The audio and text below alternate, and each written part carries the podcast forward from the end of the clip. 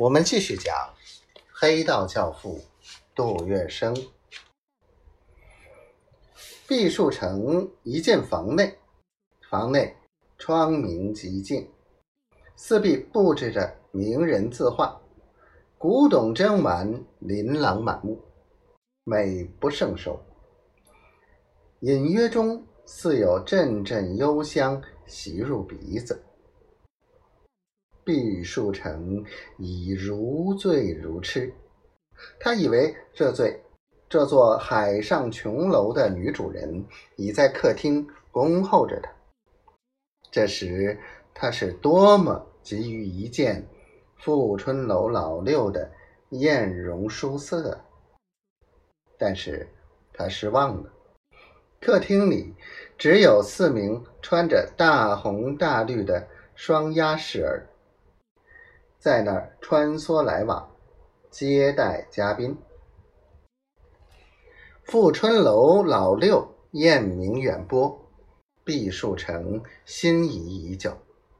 偏偏接下来的安排是酒宴，在火车厢里熬了几夜的毕树成，由于这一次盛宴，才开始有了置身十里洋场、金粉世界的感觉。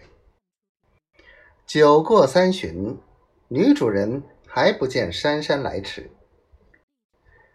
杜月笙这一别出心裁的设计，使毕树成心痒难搔，等得心焦的不得了。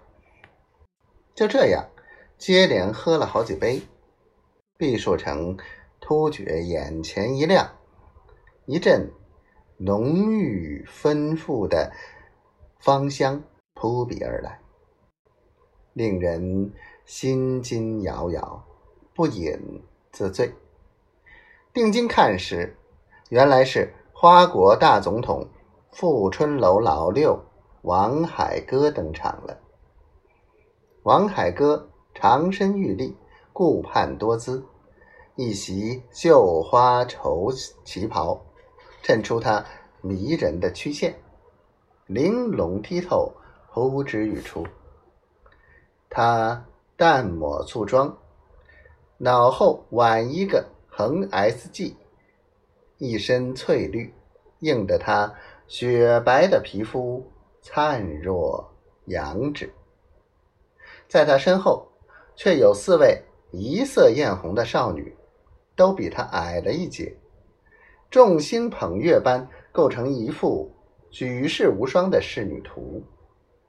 当富春楼老六秋波一转，电光火石般和毕树成四目相接，他大大方方，嫣然一笑，风情万种，艳光照人。毕树成仿佛泥塑木雕，完全呆住了。